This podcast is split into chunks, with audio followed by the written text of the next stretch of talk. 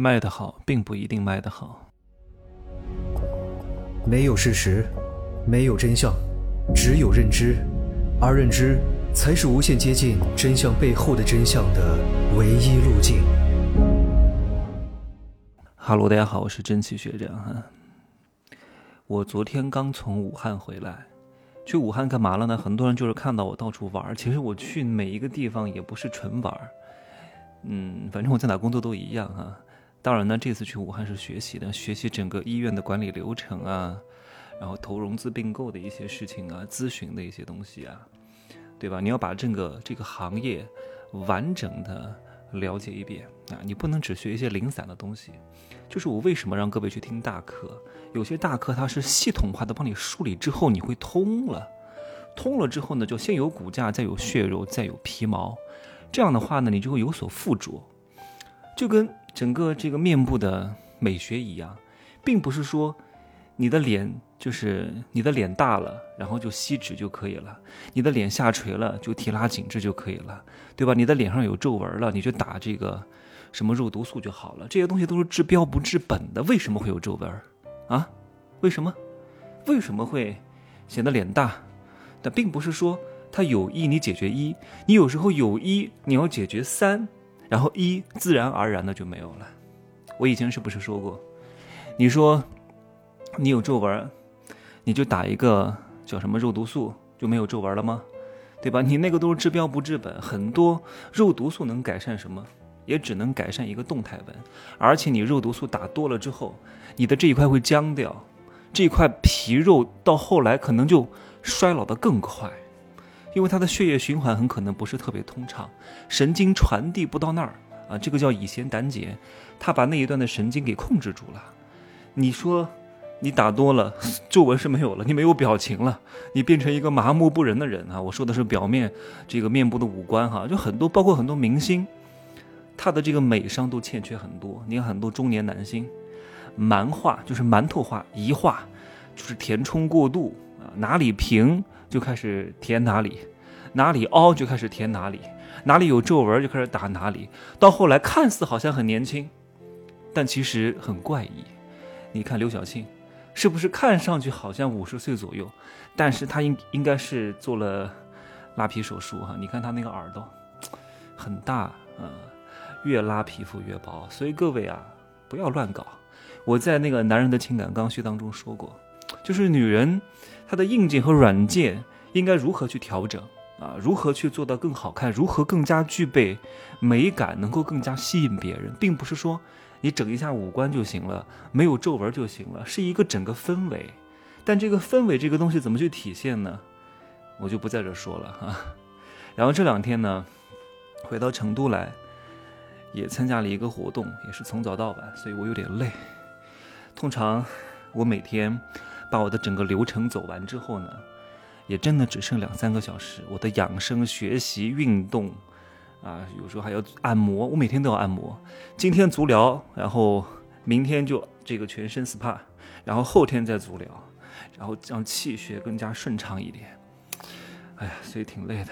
我这每天清单式工作啊。好，我讲一下今天的主题啊，问各位一个问题，来。请问是 to B 的生意难还是 to C 的生意难？什么叫 to B to C 哈？这个还要我解释吗？就是你是做面向消费者的生意难，还是做面向企业的生意难？来，各位，我先给各位一个提醒啊。to C 的生意呢，通常是面对消费者的，消费者呢更多的是冲动购买，对吧？特别是一些客单价比较低的啊，可能有十五分十五秒的这个购买冲动，你搞定他一个人就行了。那 to B 的生意呢，通常都是说。呃，你的客户啊，都是有几十个人的公司、上百个人的公司、上万个人的公司，可能决策流程非常长，他不是靠冲动购买的，因为他要走审批流程，审批流程每一个环节都要审批，每一个环节都要审批，他已经把整个消费冲动已经磨没有了，靠的是实打实的东西啊。那我再问一下这个问题，请问是 to C 难还是 to B 难？来，三二一，都难。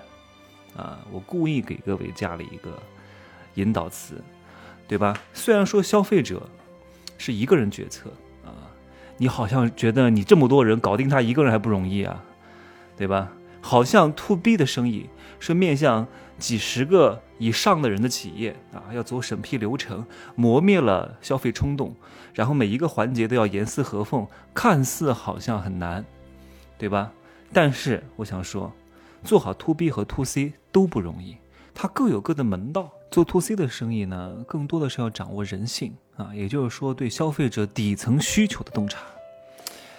但是你要想长久的让这个消费者买你东西不容易的，消费者既忠诚他妈的又不真诚啊！不不不是不是不真诚啊，又不忠诚啊！因为这个市场的竞争是充分的状态，所以有各种各样新的东西出来。通常来说，做 C 端生意啊，能够维持个一到两年的热度就已经非常非常难了。所以做 C 端。想要长久很难。如果你真的能够长久，又能够越做越大，你非常容易成为一家世界性的非常伟大的公司。就算不是世界，那也是某一个区域比较厉害的公司，知名度很好。但是呢，你做 B 端的话，它也得掌握人性啊，各个流程决策人的利益诉求点啊，怎么去搞定每一个环节的人。但是呢，你说 B 端的服务吧。如果在大差不差的情况之下，看的是什么关系、资源？这就像什么哈？我举个例子好了，就像中国和一些欧美的大学一样，欧美的大学申请进去很容易，相对来说哈，相对来说，但是你想毕业是非常非常难的。这个像什么？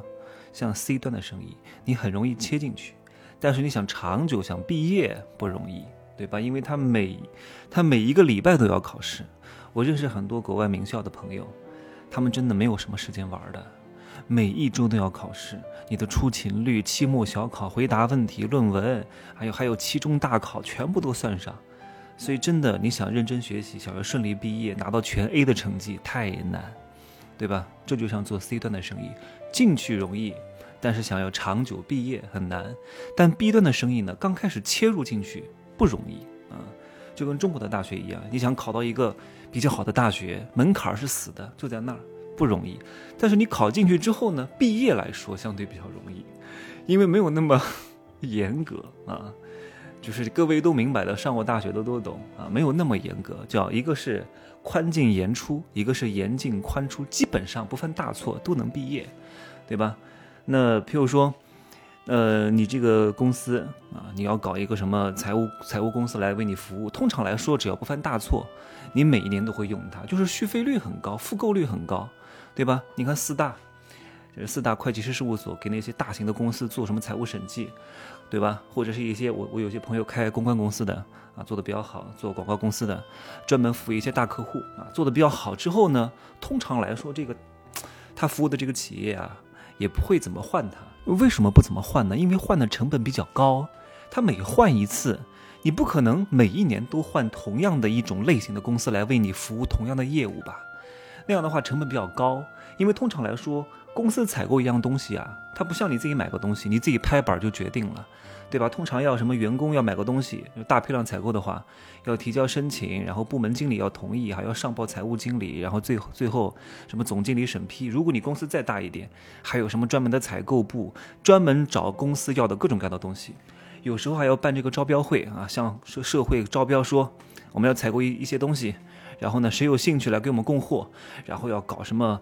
好几家公司一块来比价，还有什么监理来看这个这个竞标的公司产品是不是符合我们的质量要求？然后还有什么评审委员会对这个公司打分，对吧？我再跟各位讲一些内部的东西啊。就上次跟我吃饭的那个做公关行业的老板啊，他给很多国际大牌做线下活动、名门晚宴啊，什么思想会啊、庆功宴啊、发布宴啊。然后线上给他们做什么广告投流啊，还有整个线上的叫 KV，整个一整套系列的包装的啊，他也算是这些大厂的供应商。但是供应商在甲方的这个叫供应商库当中是分级别的，分 A、B、C 级啊。A 类就是每次都用他们，B 类有些活可以给他们，C 类是备选的。如果 A 类、B 类都没有时间啊，或者是人力不够啊，反正各种各种各样什么样的原因，没办法了。才会把 C 类库里面的这些供应商名单调出来，偶尔用一用，所以是分类的，而且是在每年不断的替换当中的，也是有替换的，只不过替换的来说，不像你做 C 端的危机感那么强，而且通常哈，做 B 端呢，你可能服务好一个大客户，你这个公司就可以活得比较滋润。但是做 C 端呢，你要做很大量的市场，不可能靠一个客户活着，这是他们这一点的区别。还有一点呢是什么？根据你的需要，看你适合做哪一个，没有绝对的好与坏、难和容易啊。任何一个行业想要做到顶尖都不容易，看你适合做什么，你想要做什么啊。就像。你站在白里，你是看不到白的；站在黑里是看不到黑的。你只有超脱白与黑，才能看到阴阳。鱼儿是感知不到水的存在的，你也感知不到空气的存在的。你只有到水里，鱼儿到空气里，你们才能互相感受到空气和水的存在。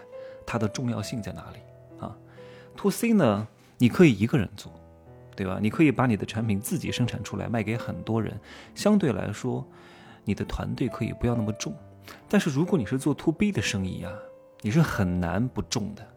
我举个最简单的例子，就比如说我那个朋友，啊，做什么公关的，给他们做线下服务的，做什么线上投流的，光靠老板一个人可以解决吗？不可以的，绝对不能的，一定啊是要解决甲方的每一个流程决策的问题。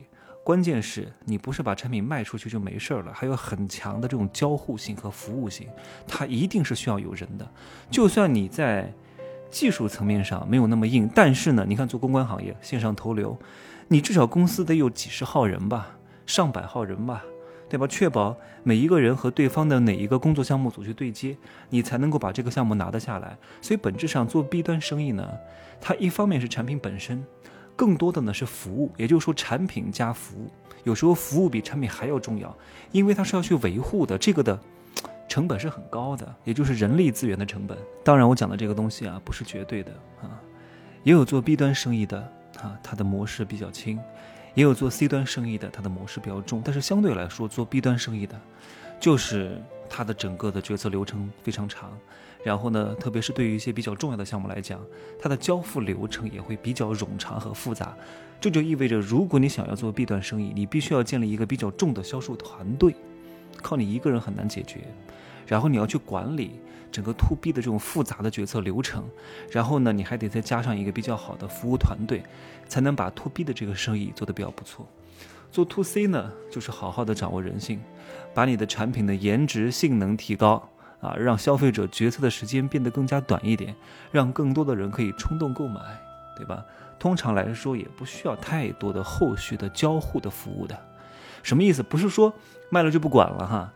通常来说还会有一些维修，但是不像企业那么复杂，特别是一些重大项目的交付，比如说盖一个楼，对吧？并不是说你把这个钱交了啊，把我这个单成了就不管了，你后续要很多事情要对接，要要修缮，要要沟通，很复杂的。对吧？所以我今天呢，大概的分析了一下 to B 和 to C 生意的区别，看你适合做哪个啊？呃，做 to C 呢很难长久啊，通常来说比较容易被市场淘汰，充分竞争。做 to B 呢，不会不见得会成为一个伟大的公司啊。然后呢，刚开始入门的门槛比较高，但是一旦做的比较稳当了，活的会比较滋润啊。看你自己的选择，好吧？今儿呢就说这么多，祝各位发财幸福。我明天还要参加一整天的活动，然后后天稍微休整一下，然后我再去趟西安，呃，做做一些项目，考察一些项目啊。就这样说吧，拜拜。